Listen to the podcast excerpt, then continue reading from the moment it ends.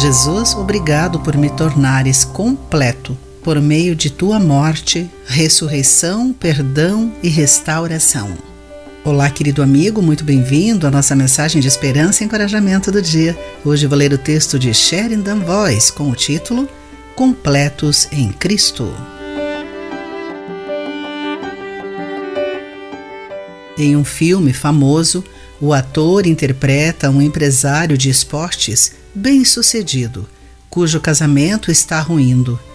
Tentando reconquistar sua esposa, ele a olha nos olhos e diz: Você me completa. É uma mensagem comovente que ecoa uma história da filosofia grega.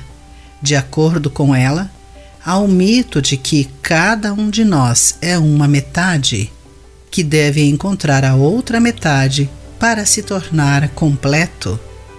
Acreditar que um parceiro romântico nos completa faz parte da cultura popular.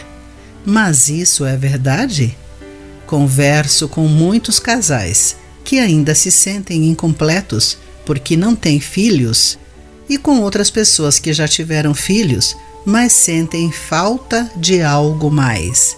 Enfim, nenhuma pessoa pode nos completar totalmente. O apóstolo Paulo mostra outra solução, pois em Cristo habita corporalmente toda a plenitude da divindade. Vocês receberam a plenitude, de acordo com Colossenses capítulo 2, versículos 9 e 10. Jesus não apenas nos perdoa e liberta, ele nos completa, trazendo a vida de Deus para a nossa. O casamento é bom, mas não pode nos tornar completos. Só Jesus pode fazer isso. Em vez de esperar que uma pessoa, profissão ou qualquer outra coisa nos complete, vamos aceitar o convite de Deus para deixar sua plenitude preencher nossa vida cada vez mais. Querido amigo, você tem buscado realização espiritual em pessoas ou em Deus?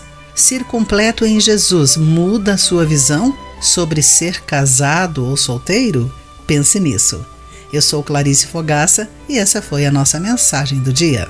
A palavra de encorajamento que você ouviu foi extraída do devocional Pão Diário.